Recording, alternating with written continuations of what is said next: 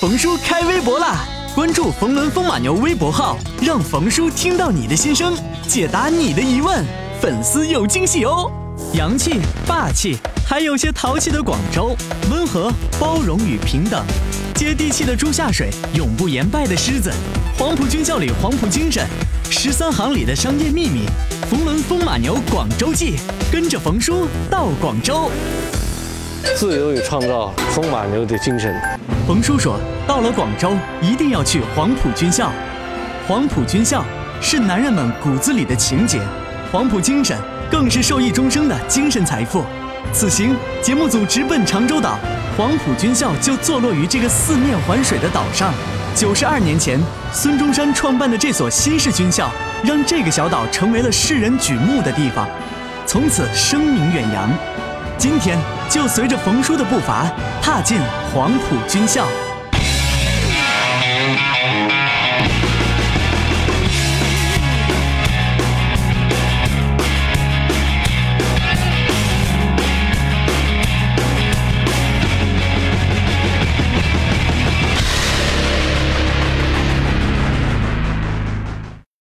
黄埔军校与美国西点军校、英国桑赫斯特皇家军事学院、俄罗斯伏龙芝军事学院并称为世界四大军校。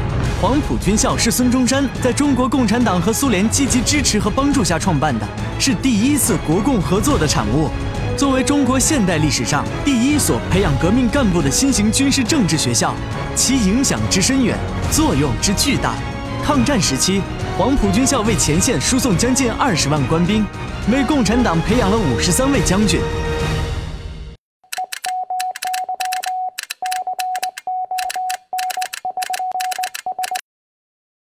长庚，黄埔一期的，他就是李启义，在长洲岛上生活了四十几年，从黄埔造船厂的工人到研究黄埔区文史的爱好者。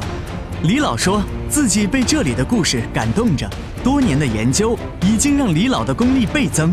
任何一位将领，只要报上名来，就可以马上说出他出自黄埔第几期。许继胜，许继胜黄埔一期的，吴军，第六期的，毛班初，第三期，戴安澜，戴安澜黄埔的第三期，张灵甫，张灵甫黄埔的第四期，文强，文强也是湖南人，四期，彭梦吉，黄埔的第五期，饶少伟，第六期，郑维元，第八期，郝柏村，郝柏村是十二期的。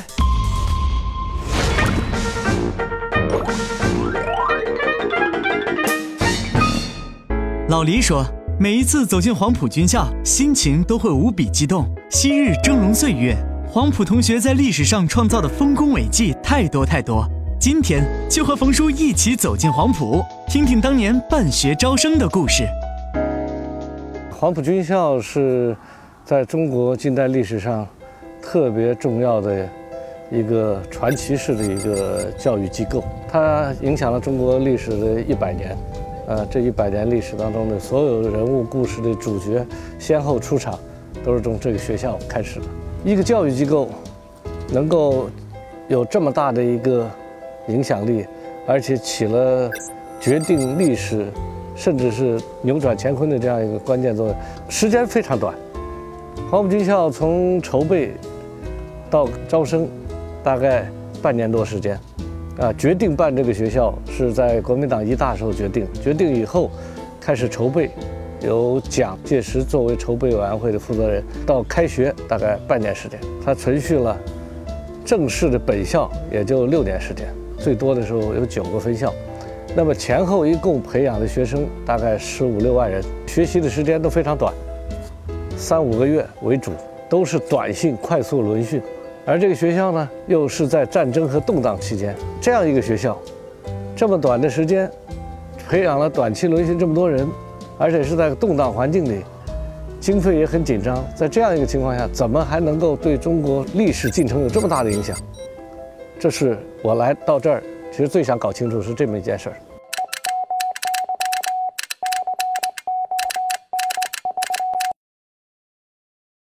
这一次来，我就发现梳理一下，终于找到了一个我认为是可以说清楚这件事情的一个重要答案。黄埔军校的发端起因，它不是因为军事而军事了，它是孙中山在国民革命当中受制于军阀和当时的社会整个的情势，而不得不采取的一个对他三民主义、对国民革命起一个支撑作用的这样一个决定，就是要办一个军校。之前孙中山屡次起义、屡次发动革命，最后失败，很大个原因他认为是军事问题。所以的话，他之前。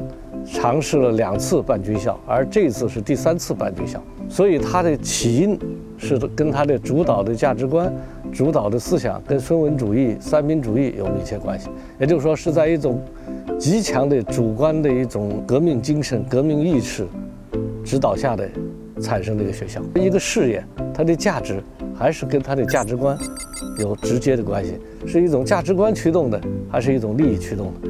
那么，如果是一种价值观驱动的，一种使命驱动的，那么它才有力量。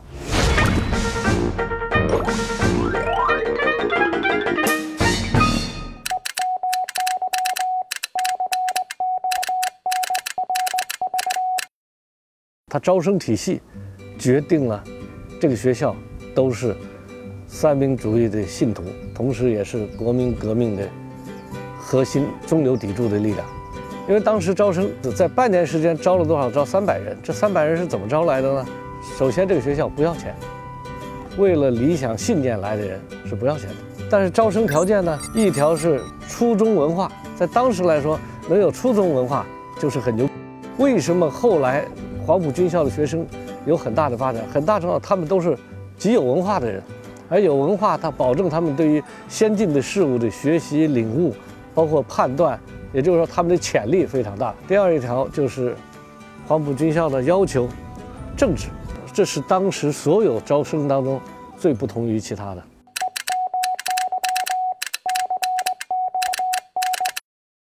毛泽东推荐了他弟弟，对，还有蒋先云呐，还有毛泽东推荐的，对对对对，蒋先云也是。他写上是毛泽东推荐的啊，对他们湖南人呢，对。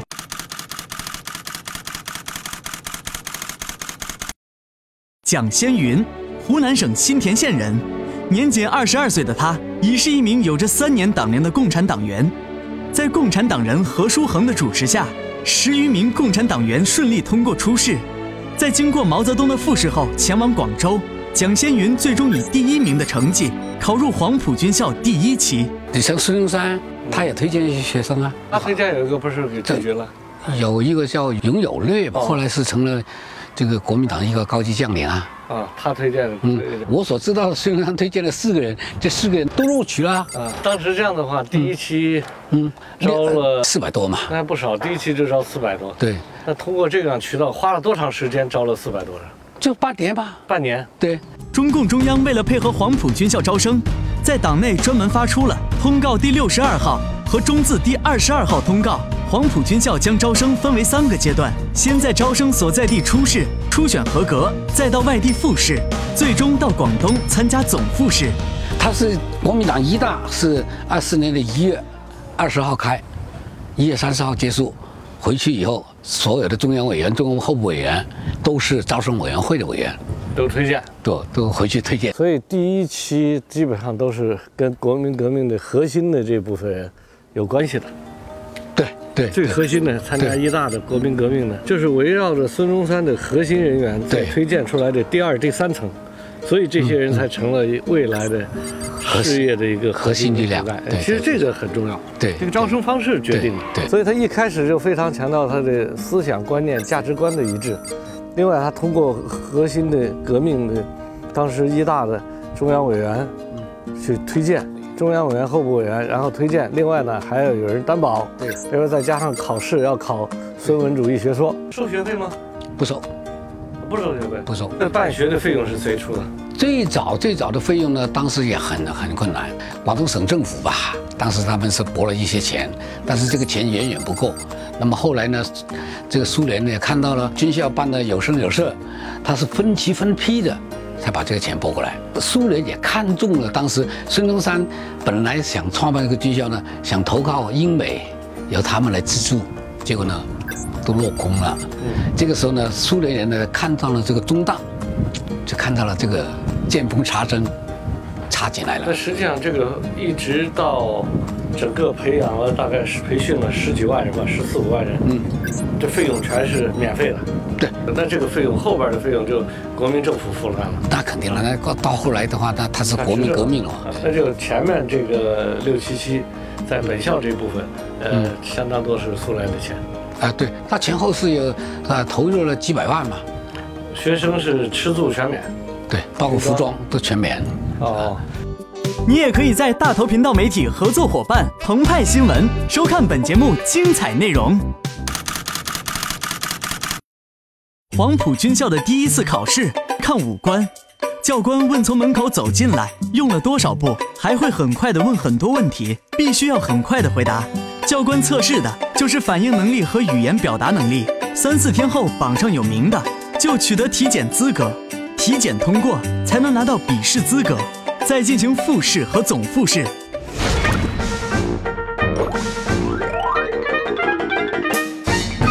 孙中山在办这个学校的时候呢，他一开始就借鉴了苏联的办法，是在二一年跟苏联人正式商量来达成办军校。一开始建的是党军，这个所谓党军，就是你去看到的所有的展览上面写的是中国国民党国民革命军，而在这个学校的领导架构上，一开始就有党代表，所以学校最主要的领导三个人是总理，下边是校长，另外呢党代表廖仲恺，所以的话一开始学校就是有党的领导，有行政的这个体系，而且学校里边还有政治部，大家都知道周恩来曾经在政治部做过政治部主任，有了国民革命的思想做指导，这个学校又借鉴了苏联的党领导的一个军校，所以保证了这个学校的高度的凝聚力。更有意思的是，这些人是怎么找到这些人的呢？符合这些条件，是要求候补中央委员每个人都要推荐，推荐以后呢，还有人保荐，还得有人担保。毛泽东就推荐了他弟弟，还有蒋先云，当时他是国民党的委员呢，中央委员他也要推荐。孙中山也推荐了四个，他们本身都是革命的中间，然后再推荐的又有文化又有理想的，又推荐了四百多人，而这四百多人就构成了黄埔一期的精英。所以这样一种规则，这样一种招生的方法，决定了黄埔学生最后能成为国民革命的一个中坚力量，从而演化出中国革命的史诗。黄埔精神，亲爱京城，以孙文的三民主义为核心理念，然后通过层层推荐，然后担保这样一种免费学习、集中短信这样一种方法，成为黄埔军校成功的，我认为最核心的要素。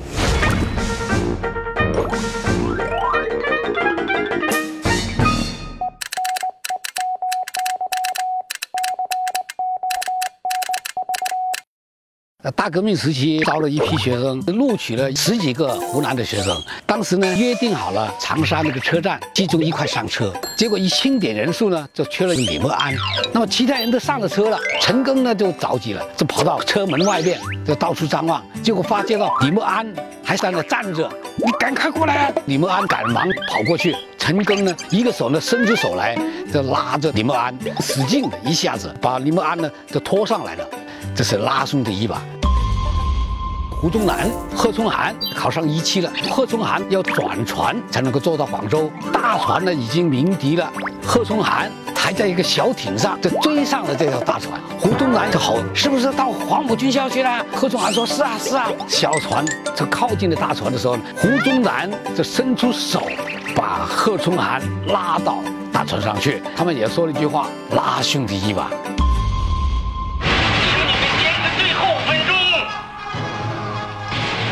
张军长，张军长，请你看在党国的份上，赶快伸出手来拉兄弟一把。电影叫做《南征北战》，李军长还有个张军长。这个李军长呢，据说是以李先洲为一个原型；这个张军长呢，是以张灵甫为一个原型。电影当中呢，国民党这个军队给我们共产党包围了，冲不出去了。这个李军长呢，声嘶力竭地对着张军长喊：“张军长，看在党国的份上，拉兄弟一把。”一日同窗，终生不弃。黄埔军校的特别凝聚力在于，岁月风尘尽管一点点地冲淡了黄埔将士的辉煌，但黄埔精神却不曾磨灭。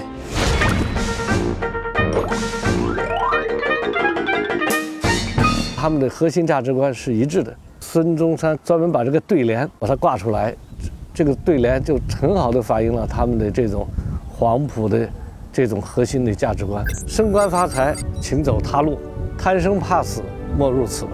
也就是说，在这儿就是咱这是闹革命来的，不是升官发财来的。正是这样一种精神，这样一种方法，保证了后来的学生继承了这样一种核心的价值观，这样一种理念，才成为整个事业的一个发动力量。所以，黄埔给我们的一个作为企业来说，作为创业者来说，还是要强化一点，就是说使命驱动、价值观引导、个人修为这些事情要充分的把它结合在一起，然后还有好的朋友、好的支持，最后再赶上一个历史的大的机遇，事业才能够成功。这就是今天在黄埔我们发现的，对我们办企业来说特别重要的一个启发。黄埔军校作为现代中国著名的陆军军官学校，为中国现代军事历史培养了一大批优秀的军政人才。黄埔军校也是中国共产党人从事革命武装斗争的开始。九十二年前，黄埔军校肩负着祖国的统一、振兴中华的使命而诞生。今天，这所军校衍生出的黄埔精神，已成为华人同圆中国梦的坚实载体。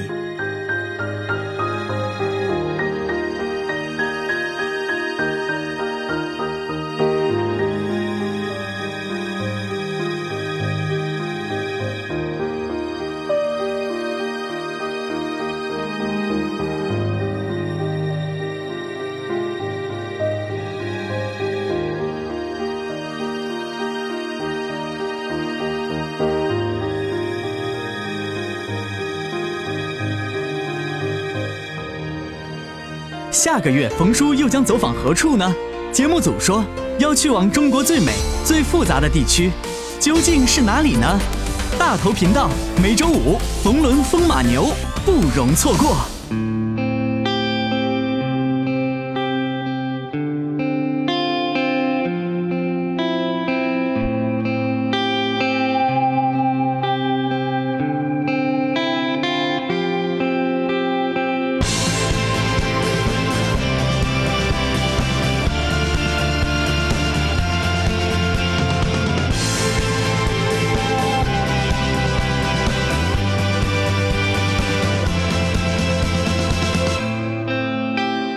在大头频道战略合作伙伴喜马拉雅 FM 收听本节目音频。你也可以在大头频道媒体合作伙伴澎湃新闻收看本节目精彩内容。